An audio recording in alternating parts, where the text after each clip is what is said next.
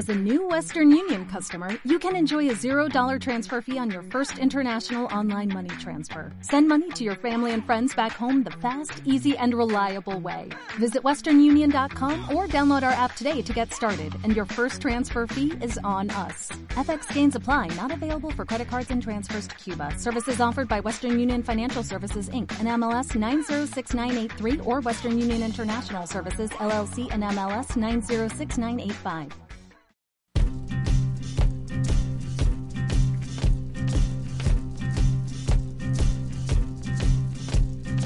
Take me tonight. I'm an easy lover. Take me into the. And I'm an easy brother. And I'm on fire.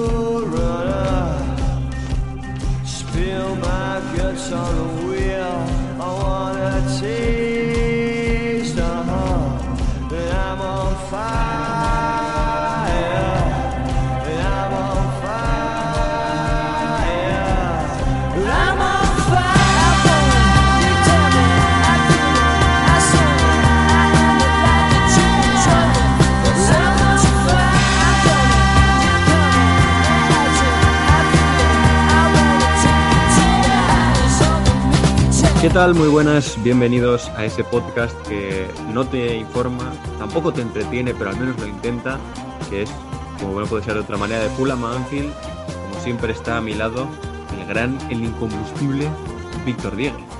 Víctor, buenas tardes. Buenas tardes, Ander Cotorro desde Porto. No, bueno, desde Vicalvario, Madrid. No, no, vamos, no vamos a engañar a nadie. Aquí somos transparentes. Como tú mismo has dicho, intentamos, intentamos entretener, porque lo de informar ya, por lo que sea. Por lo que sea. No, Por- no llegamos, no por llegamos Lo que pueda a ser. tanto. No llegamos, Ander. Pero bueno, venimos de, de una semana de Supercopa aquí en España, pero como España nos da un poco igual en este podcast, en el resto del día, pues bueno, al final es el país en el que vivimos y algo nos toca, ¿no? De lejos. Como quien dice, es como tener un tío en Alcalá, lo que pasa en el fútbol español. Que no tienes ni tío ni tienes nada, pero al final hay lazos de sangre por ahí. Así que vamos con lo que nos acontece el fútbol inglés. Y hoy es el primer podcast, Ander, que hacemos así, en el que ponemos una encuesta para que vosotros elijáis lo que queréis eh, que hablemos en el, en el podcast. Pero dilo, Eh, lo no por tenéis en la vagancia. cuenta de. No por vagancia, ¿eh? Digo que no por vagancia, No por vagancia, porque quedaba bonito. porque quedaba bonito en nuestra cuenta de Twitter, que por si no nos seguís, voy a hacer aquí un poquito de spam, es arroba Fulham a Anfield. O sea, hay una A entre medias, cuidado con eso. Y había cuatro opciones de la que vosotros habéis elegido Gerard más Coutinho y la segunda, pues, para que sea un poco más avispado que lo mide en Twitter, pero lo diremos cuando acabemos el tema que ha ganado, que es Gerard más Coutinho. Que vamos a empezar ya con este tema, Ander, que creo que ha movido un poco la opinión pública en este fin de semana, porque claro, vuelve Coutinho a la Premier, que eso siempre mola, y oye, en el ratillo que está, gol y asistencia. Sí, pero es un poco lo de siempre. O sea, 22 minutos, que es lo que estuvo sobre el césped, para sacar conclusiones todavía un poco pronto, ¿no? O sea, un poquito pronto, Es- 22 minutos. Es muy pronto, pero yo lo que quería hablar aquí, que ayer de hecho lo hablé con mis compañeros de, de esto es Anfield, un saludo, podcast hermano en el apellido, por eso de Anfield.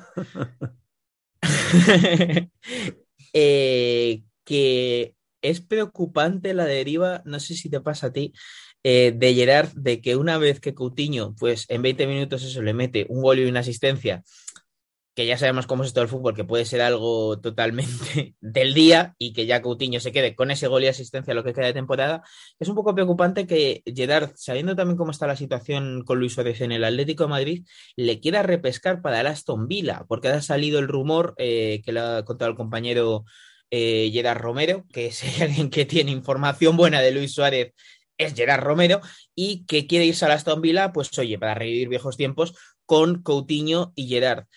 Eh, y dijo Adrián Fontán, eh, de, de estos Anfield, que es un poco preocupante esa deriva de favoritismos, ¿no? Que está tomando quizás Gerard, porque, oye, Coutinho sí que es un golpe de efecto, pero eh, Luis Suárez en un futuro si llega a Ander, yo este ya sí que sí le veo un encaje mucho más difícil, porque está Oli Watkins, está Dan Ings, también ya la llegada de Coutinho tapa a uno de tus mayores talentos de la cantera, eh, como es eh, Jacob Ramsey. Al final, mm, no, no sabría qué decirte de, de- ese fichaje y la verdad que es algo preocupante de, de Gerard, ¿no? No sé qué estará viendo ahí en el, en el día a día, pero ahora mismo querer a Luis Suárez para la Premier es un poco extraño, no sé cómo lo ves tú. Para mí la clave es, depende mm, cómo llegue. Es decir, si tú le quieres como un jugador sobre el que construir, mm, pues chungo, mal. Ya no está en ese tramo de su carrera. Si lo quieres como un complemento, pues yo entiendo que Luis Suárez no te sobra. Es decir, si Dannings, Oli Watkins y compañía son los que juegan el 70% de los minutos y Luis Suárez pues juega el 40%, eh, alternando pues eso, que a veces Oli Watkins le mandas a la banda y tal, por eso de que 70 más 40 es 110, pues, pero ese... o sea, lo decía por eso, porque como con los otros puedes moverle a Oli Watkins de sitio, pues ese, me encaja ese, ese reparto de minutos, pues eh, ahí puede ser interesante. Otra pregunta es, ¿cuántas veces va a conseguir eh, el Aston Villa de Steven Gerrard durante las 38 jornadas de Premier vivir cerca del área rival? Porque ese es el contexto que necesita Luis Suárez. Porque como le metas a jugar a 40 metros de la portería, ya no es aquel que metía el culo, corría y la enchufaba. Entonces, por ahí a mí también me deja dudas. Además, es que va a ir Luis Suárez al Aston Villa a ser un jugador de. mm, es que sí, segundo escalón se podría decir. No sé, yo no lo veo. Lo de Coutinho sí que me encaja, pero un poco por lo que comentamos, creo que fue en el último podcast. Pero bueno, oye, si es, la clave es esa. Si Luis Suárez va para no ser un líder, o sea, en el sentido de todos los minutos jugados, ser el que tiene que meter los goles y demás, pues oye, a mí no me sobra en un equipo como el Aston Villa para incluso, no te voy a decir entrar en el Big Six, pero eh, estar ahí en, por la Chupito Cup peleando, pues podría ser.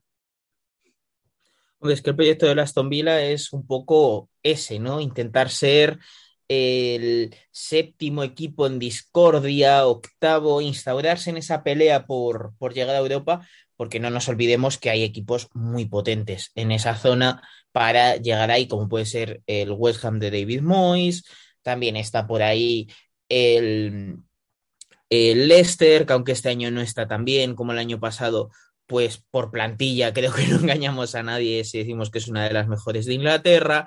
Y claro, tiene competencia, pero sí que es cierto que el Aston Villa poco a poco va sumando piezas para acercarse a ese nivel. Y es que de hecho estoy revisando el 11 que sale el otro día, es que es un 11 muy potente el que tiene Gerard, porque es que al final la materia prima es muy buena. Tiene a Emi Martínez en portería, uno de los mejores porteros del año pasado sin ninguna duda, Maticás, lateral derecho espectacular, es Riconsa, uno de los centrales jóvenes, yo creo que más competentes de Inglaterra. Sí, sí, sí. Tyron Minks, que aunque a veces tienda al fallo y sea más burro que un Arao, hablando en plata, es buen central. Después de lateral izquierdo, aquí un fichaje que se ha hablado muy poco, pero es Luca Diñé. Ojo con Luca Diñé en el Aston Villa. Y después por delante tiene a Douglas Luiz, buen futbolista. Morgan uh -huh. Sanson, creo que todos le conocemos en el FIFA como un buen futbolista también. Y Jacob Ramsey, que ya hemos dicho que es un valor joven y es que ya la delantera es una fantasía con Oli Watkins, Dan Ings, Emi Bondía y es que la segunda parte salió Coutinho.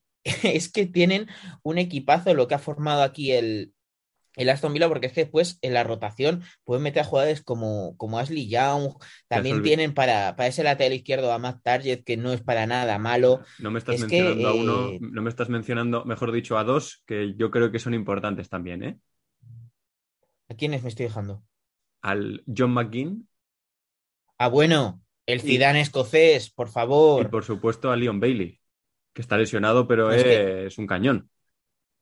Es que, claro, ahí volvemos otra vez a para qué Luis Suárez, ¿no? Porque es que ya tienes por ahí a Leon Bailey, que, que es jugadorazo, y ya para el centro del campo sí que es cierto que las cosas están más relajadas, ¿no? Pero en este eh, especie de 4-3-3, 4-2-3-1 que va mutando entre esos dos dibujos Gerard, uh -huh. eh, la verdad es que tiene muy buenas piezas, Ander, y, y, sobre todo el que creo que puede dar un pasito adelante, que no lo he mencionado yo y ya me lo has recordado tú, es eh, McGinn, porque es que me parece muy complementario primero a, a Douglas Luiz y si por delante tienes después a Coutinho, no te falta una fuerza de la naturaleza como el ciudadano escocés. Voy a meter varias referencias al FM en mi exposición, que es básicamente decir que e, el Aston Villa es uno de esos equipos que tú empiezas el juego con ellos, que no lo sé porque no he empezado una partida, pero estoy por hacer el símil.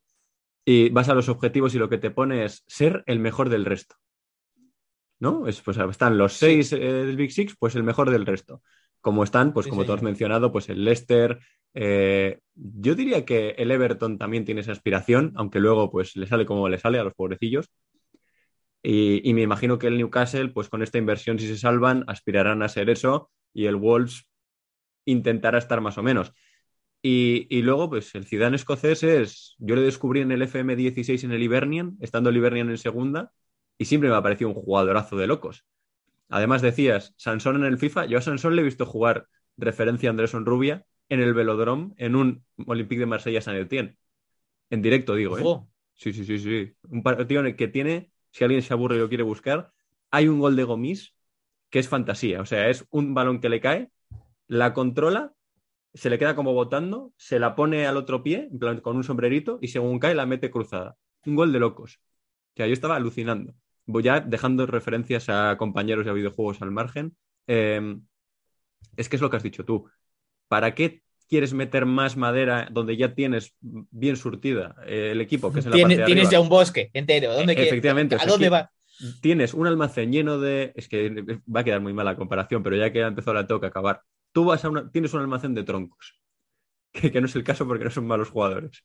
Y dices, voy a meter más troncos de este, de este tipo, que ya tengo muchos, en vez de coger y meter, por ejemplo, pues otro centrocampista más, que sea el que me da un poco el saltito, eh, un central a partir del que construir una línea defensiva sólida, ¿no? Porque es verdad, estoy, estoy contigo que Consa está bien, que Mings, aunque es que lo des más burro que un Arau, es como 10 de 10, o sea, es dar en el clavo.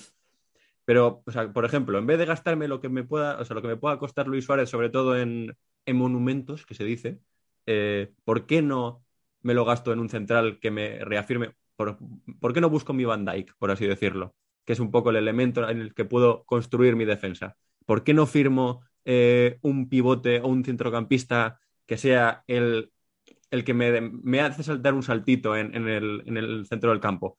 Yo creo que es más interesante eso, pero volviendo a lo que he dicho al inicio, si Luis Suárez viene pues con un sueldo, si lo que se dice siempre esto, que cualquiera lo puede decir, que lo dice, eh, pues si hubiera una cuenta de Aston Villa que sería grilismo, pues grilismo diría, Luis Suárez con un buen sueldo y en un buen rol es un jugador interesante. Y es que es así. O sea, ya, pero es que Luis Suárez, eh, va, vamos a ampliar la información que ha dicho Jedar Romero. Por lo que dijo en nuestro querido Jedar Romero, ha rechazado una oferta también de Arabia Saudí. O sea que lo del buen sueldo, Luis Suárez en esta etapa de su carrera, me parece más una quimera, sinceramente, porque sí, sí. Eh, seamos realistas, ¿sabes? La Aston Villa creo que ha pagado cerca de 20 salmones, ¿no? Por, por Diñé, pues como para ahora venir Luis Suárez y va a decir, sí, me vas a pagar tú dos al año. Claro, venga, ¿y, y qué va a ser lo siguiente? Venga, págame 10 y ya a partir de ahí vamos hablando después de las primas por goles. Pero es, es un poco eso, ¿no? Eh, me gusta mucho este proyecto del, del, Aston Villa, creo que Ander y yo compartimos entusiasmo por lo que estáis escuchando, pero eh, comparto mucho, ¿no? Eso de que hay que tener cuidado con las decisiones de, de, fichajes a partir de ahora con esta Aston Villa porque ahí se puede decidir hacia dónde va el, el, proyecto porque ya tiene muy buena base. Quizás en una temporada en la que todos tengan la flechita para arriba, todos remen y todo sea ideal perfecto, pues quizás pueden marcarse un West Ham, ¿no? Yo creo que en cuanto a potencial sí. eh, de este, ahora el West Ham no sorprende a nadie, pero cuando nos sorprendió, yo creo que es una plantilla similar, tiene calidad, es un equipo pues que, que, oye, puede darle un susto a más de uno, pues lo dicho, no tiene buenos nombres, pero no te los esperabas casi peleando por Champions, ¿no? Pero fue porque todos remaban, misma idea, David Moyes eh, dio con la tecla, y yo los veo un poco en ese punto, ¿no? De que eh, les hace falta, pues eso, ¿no? Que todo vaya perfecto, o si no, pues bueno, va a ser un poco como con Dean Smith. Eh, que Sí. ya sabemos cómo acabó, cómo acabó eso. O, o ir ajustando, porque Gerrard lleva dos días, que diría aquel, que bueno, al final el tema era Gerrard más Coutinho, pero como de Coutinho ya hablamos bastante en el último podcast, pues creo que... Sí, a ver, e- el tema, el tema literalmente, que voy a buscar cómo te lo puse, Sí, sí, no era es- Gerard más Coutinho. Es que hay limitación de caracteres en, en las encuestas y no lo podía poner de otra forma. Sí, o sea, básicamente es un poco eh, hablar del, del Aston Villa en general. Mira, es el Aston Villa sabe de Liverpool 2014. Me Sí. lo pusiste así.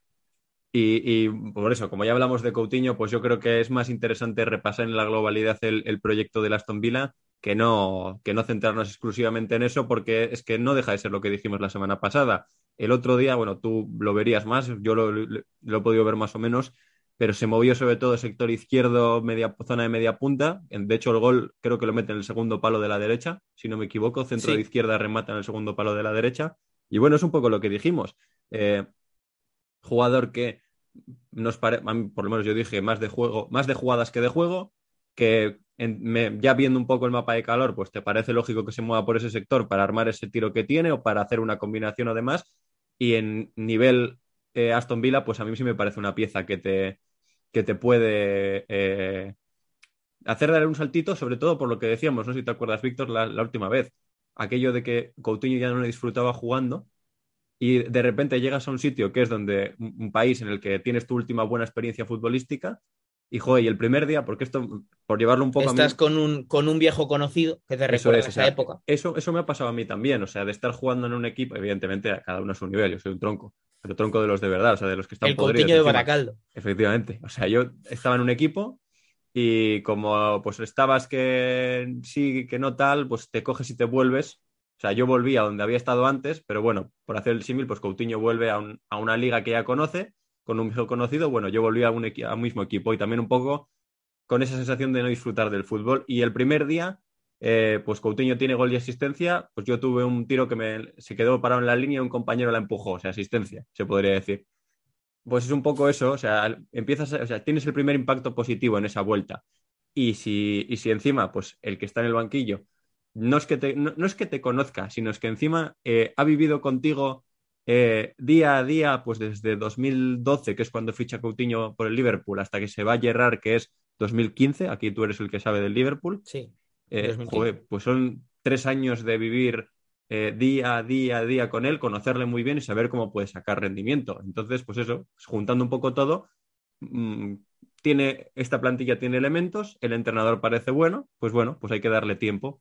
22 minutos siguen siendo mucho para hacer un, un tuit diciendo, no lo he leído en ningún lado, pero por si acaso lo digo, eh, Kevin Coutinho ya hay que, eh, los 40 millones nos los pagan seguro si eres uno de Barcelona, quiero decir.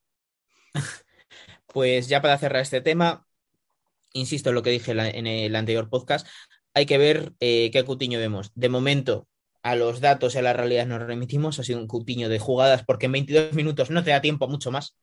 Eh, tampoco que, que esas dos jugadas que, oye, acabaron muy bien para Aston Villa. No es una crítica para Coutinho, ¿eh? No, o sea, ojalá sea un jugador de jugadas en la Premier League. Oye, Sí, sí, sí. pues eh, lo suyo tiene.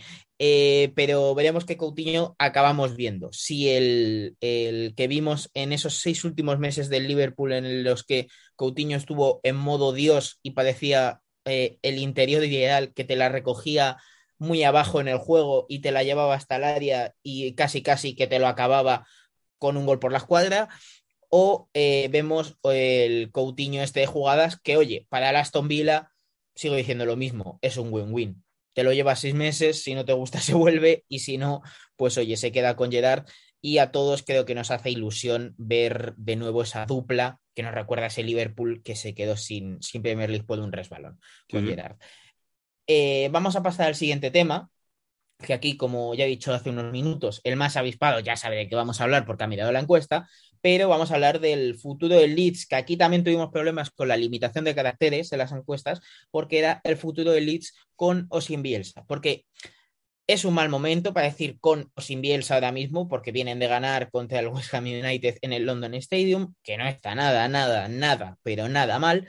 Pero yo viendo el partido todo el rato pensaba una cosa, ¿cuánto se puede sostener en el tiempo Bielsa, porque ya sabemos que es un entrenador que, oye, eh, a los jugadores por su estilo de juego es un, es un entrenador que, que es aclamado eh, por Pep Guardiola, Mauricio Pochettino. Yo creo que ya con decir estos dos nombres vamos para adelante con, con el impacto de este entrenador, pero es un entrenador que al final es de ciclos muy cortos en los clubes, ¿no? Eh, de hecho, me estoy acordando ahora, Ander, eh, que seguro que tú lo recuerdas bastante mejor que yo, que en el Athletic, eh, después de ese año espectacular de debut que tuvo, en ese verano no sé qué pasó con el jardinero en Lezama No, en era- verano que dijo que se iba. El que ya está, que el que llevaba, o sea, él lo que hizo es, como ha hecho también en Leeds, decir para que pusieran un montón de cosas nuevas en las instalaciones de, de entrenamiento.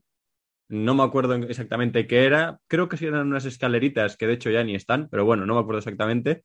Y pues que tuvo sus más y sus menos con uno de los que estaba haciendo la obra. Pues bueno, de estas cosas que tú vas a discutir ama- amablemente y le dices, oiga usted, caballero, ¿podría venir aquí para que debatamos sobre este tema que me tiene consternado? Y de Por estas que le, que le agarró del cuello, por lo que pueda, bueno, pues porque fue un poquito, dijo, oye, mira, que tienes aquí algo, te lo voy a quitar, tal, le agarró y pues se armó un poco lío. Por, por lo que pueda pasar, ¿eh? O sea, tú le agarras a alguien Sí, sí. del cuello y normalmente pues no se arma lío nunca.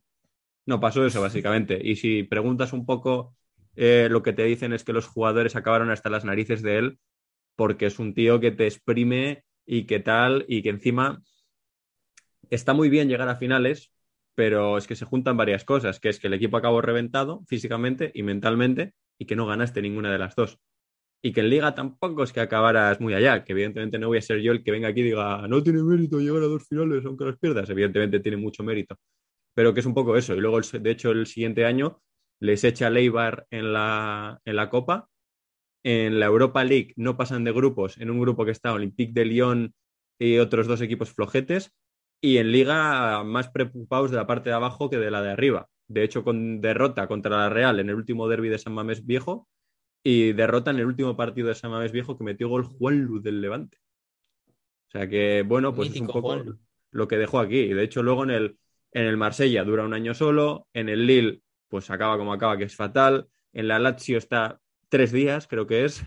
Eh, y luego el Leeds encuentra un poco de place to be, también porque la gente que está allí le detecta muy bien qué necesidades tiene y las, se, las, se las cubre, básicamente, en tema de jugadores, en tema de eh, trabajo diario y demás. Por eso está siendo, eh, de lo que ha hecho en Europa, creo yo que si tú dices un equipo de Bielsa es el Leeds. Son cuatro años, ¿no? Son la temporada 18, Sí, 19, de hecho, 19, 20, volvemos sí. a sacar el, eh, uno de nuestros datos random favoritos. No sé si se seguirá manteniendo, pero desde luego que lejos no tiene que andar de, de estarse manteniendo. Pero el jugador que más partidos ha jugado con Bielsa, yo creo que a nadie se le pasaría por la cabeza decir que es Mateus Klich.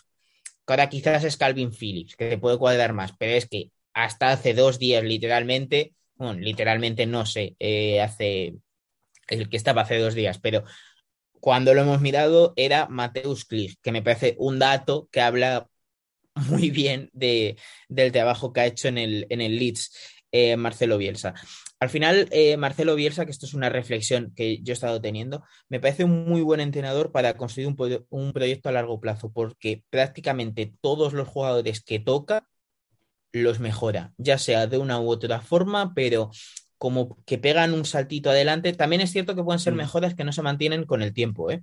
que esto es así, pero en el momento en el que se va Bielsa, yo creo que miras eh, Transfermarkt y el director deportivo del club puede decir, mm, vale, pero es que ahora este jugador no vale 10 como valía antes, es que ahora Mm. vale 20. O sea, ya al final al club le da un beneficio notorio, por lo menos a la hora de hacer caja con los jugadores. Y eso yo creo que es hablar muy bien de un entrenador, porque cuando todo lo que tocas lo mejoras, aunque sea temporalmente, ya es que algo sabes de esto del, del fútbol. El problema es que, claro, ya en el Leeds lleva cuatro añazos, que es que parece ayer, pero es que lleva cuatro años. De hecho, cuando llegó Bielsa no sabíamos ni qué era el COVID-19 y juraría que absolutamente nadie, menos alguien muy fan de la cultura china, sabía dónde cojones estaba Wuhan, con perdón.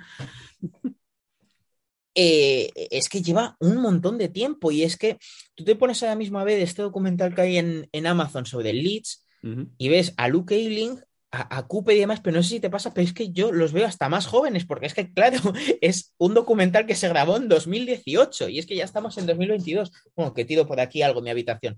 Em, No rompas nada. de, de la emoción, ¿no? Eh, claro, es que son ya cuatro años y es que además ves, eh, hay una frase que siempre me acuerdo un montón del primer episodio de ese documental, que es eh, Luke Ayling, que viene muy al, al caso, eh, que es Luke Ayling diciendo, bueno, es un poco duro, nosotros no estábamos tan acostumbrados a entrenar en verano prácticamente día y noche, pero, pero bueno, al final ves menos a la familia, pero ve- veremos si, si acabamos teniendo resultado. Lo acabaron teniendo, no esa temporada, que esa temporada fue la que vieron que, oye, podían ascender con lo que tenían, Sino que lo consiguieron en la siguiente, en la tercera temporada de Bielsa es eh, la temporada pasada, que oye, lo hacen muy bien en la Premier League, eh, creo que rompen la barrera de los 60 puntos incluso, o se quedan con 59, ahora no lo recuerdo, pero oye, 59 puntos en tu año de regreso en esta Premier League es muy complicado. O sea, solo se lo hemos visto al Wolves y porque en el Wolves eh, vamos a dejarlo en que tienen a cierto elemento portugués que no es Cristiano Ronaldo, pero también es diferencial en el mercado de fichajes, en este caso. Sí, Hasta y ahí puedo leer. con, respecto a lo que decías de Eileen, esa, esa actitud se, se resume bien en una frase que dice una persona del Leeds, que es el jugador inglés, el jugador español, cuando tú le dices que se tire al río, te pregunta, a ver, ¿por qué me tengo que tirar al río? Y luego se tira. El jugador inglés se tira al río y luego te dice, ¿por qué me he tirado? ¿Sabes? Como que están predispuestos a hacer lo que les dice el manager y luego ya preguntan a ver por qué en vez del español que dice, pero esto, ¿por qué lo tenemos que hacer? ¿Qué tal? Y luego lo hace. Y eso Sí, creo sí, que es es, que además, es importante. eh, me está acordando otra de Cooper, de estas entrevistas eh, ridículas que se hacen en- muchas veces en los documentales eh, de fútbol, que está Cooper en el coche, pues supongo que yendo al, a, a entrenar, dice, no, eh, yo, yo estoy cansado, pero estoy contento, porque es que al final eh, con Bielsa eh, estoy con un entrenador de clase mundial. Es que tú lo piensas, estos jugadores a, a Bielsa la han visto por la tele al final, o sea, no, no han visto un entrenador tan, tan, tan, tan, tan, tan, tan bueno con esta mística, porque es que estamos hablando del mentor de Mauricio Pochettino. O sea, Mauricio Pochettino, por aquel entonces, cuando se graba ese documental, no había llegado a una final de la Champions, Pero ya era Mauricio Pochettino el que había edificado a todo un Tottenham, no campeón por las cosas de la vida, pero a un Tottenham eh, que sí era para recordar, ¿no? En- con el paso de los años. Sí, sí. Y, y claro, al final eh, hay que entender que aunque dé mucha lástima y que este equipo, pues creo que a todos nos ha gustado mucho, a los eh, panenquitas de la vida nos ha gustado mucho el Leeds, porque siempre que, eh, que lo ves, este Leeds de Bielsa, te quedas con algo nuevo, te, te transmite algo nuevo, ya sea para lo malo, cuando no le salen las cosas bien, pero siempre es que es un equipo que, aunque le salgan las cosas mal, es divertido de ver y eso creo que es algo tremendamente positivo. Pero claro, también entiendo que en algún momento esto se va a romper Ander y por ahí es por donde va este tema antes de, de acabar. ¿Cómo ves el futuro del Leeds? Eh, yo, si no es con Bielsa, de verdad que ahora mismo estoy muy cegado y no sé por qué entrenador podían tirar, pero desde luego que por cómo trabaja esa directiva, estoy seguro que algún nombre tienen que va a seguir en el paso correcto, porque es que poco se habla de la directiva de Leeds, lo bien que trabaja. Sí, y mm, Aunque en este, en este podcast hay que decir que se habla mucho. Lo que no hablan los demás, hablamos. efectivamente. Yo parto de la base de que mm, la pregunta era el futuro del Leeds con o sin Marcelo Bielsa. Yo tengo claro que sin Marcelo Bielsa, porque eh, primero, físicamente el equipo está como está, y a, los datos me remito, 40% de la plantilla lesionada y la mayoría muscular. Ya dijimos la semana pasada, frase de un entrenador de élite, comentando que si tú tienes el 40% de la plantilla lesionada muscularmente, algo estás haciendo mal. Si son lesiones de huesos, pues puede ser mala suerte. Entonces, pues aquí cada uno que saque las conclusiones que quiera. Segundo, porque creo que mentalmente el equipo está también, pues normal, saturado, porque no es solo el hecho de que trabajen mucho, es que trabajan mucho cobrando menos que otra gente que trabaja, más, trabaja menos. Entonces, claro, tú eres Rafinha, por poner un ejemplo que es el más, ¿no? El jugador que más se destaca de ahora mismo, sacando de la ecuación a Calvin. Eh, tú eres Rafinha y vas todos los días de 9 de la mañana a 7 de la tarde, que es lo que te obliga más o menos Marcelo Bielsa a trabajar cada día. Eh, luego me vendrá el típico de no, es que en la mina o en la, en la obra o en el trabajo. Vale, sí, perfecto, pero estamos hablando de futbolistas y los futbolistas no es normal que trabajen de esa hora a esa hora. Entonces eso hay que tenerlo claro. Pues ve que él trabaja más que otros por menos dinero y dice, pero ¿por qué voy a estar yo aquí? Si puedo irme a otro sitio me van a pagar más, voy a trabajar menos y puede que hasta luzca más. Entonces es otro aspecto a tener en cuenta. Y luego porque lo has dicho tú, esta gente trabaja muy bien y esta gente pues tiene métodos, está desarrollando, mejor dicho, métodos para tener maneras de, oye, nosotros queremos jugar esta, a esta cosa, pues vamos a tener un método no científico, pero casi, que nos diga qué entrenadores y qué jugadores nos interesan. Entonces, no tengo la más mínima duda de que, y no tengo ni idea de a quién me pueden traer en caso de que se vaya Bielsa. Pero lo que tengo cero dudas es que el que venga va a ser un acierto. O igual no un acierto en el sentido de 60 puntos en Premier, pero sí un acierto en el sentido de que el equipo va a funcionar bien igualmente. Me ha tirado aquí una pedrada que me acaba de venir. Oye, Eh, sé que puede sonar raro de primeras, pero con el fútbol tan movido que le gusta a Bielsa, de altas revoluciones, intensidad y demás, ¿no te pegaría un entrenador de esta escuela alemana Red Bull? sí, sí, sí, sí.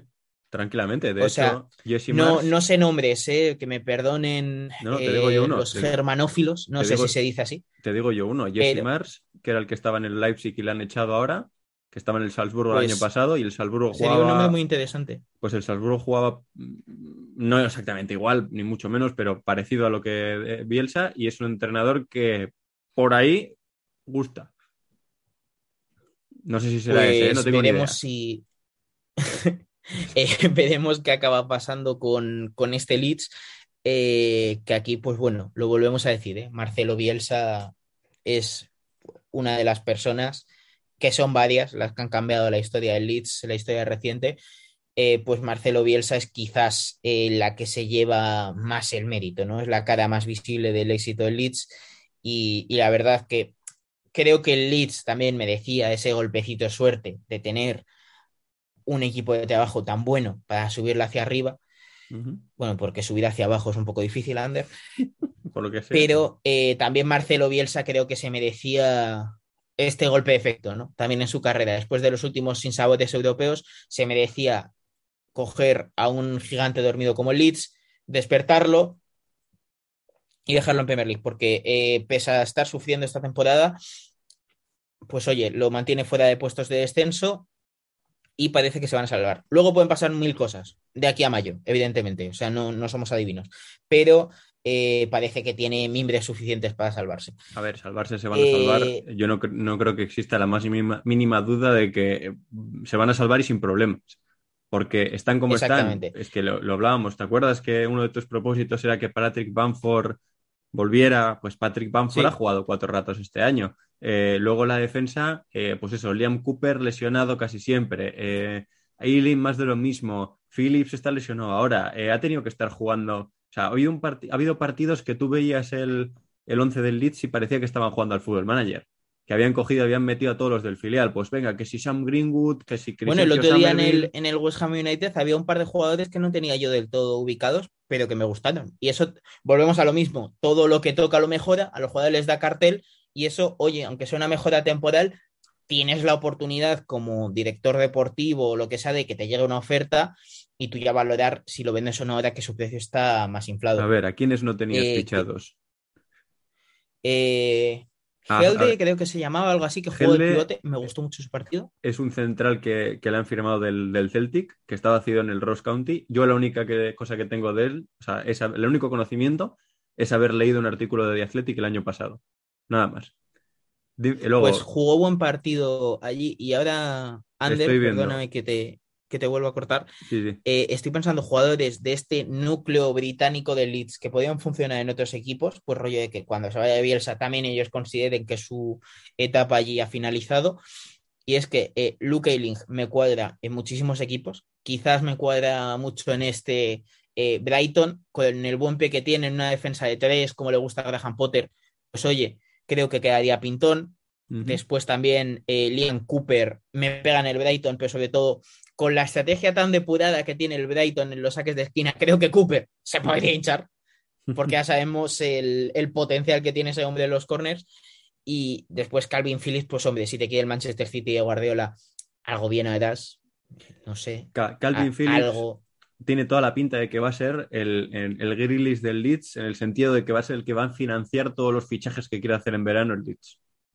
No, igual no lo Sí, van a sí, vender sí. por 100 millones, pero yo creo que 80 Es que además, tranquilamente. eh, la Eurocopa le vino genial a Calvin Phillips porque se mostró una faceta que no conocemos de él, que es la de eh, centrocampista rollo Todoterreno. con Sarri. No, no sé si recordáis a Kanté con Sarri, pero era el interior que iba a presionar. O sea, iba todo el rato por el balón y abarcaba muchísimo campo con otro más posicional. Eh, En cierto modo, f- fue de Valverde, ¿no? Porque coger el Sí. y hacer esas, sí, sí, esas, esas- cortar cuando se abre un espacio en la defensa siendo él el que tira, pues yo creo que puede ser también. Y te añadiría a Meslier, que no lo conocía nadie.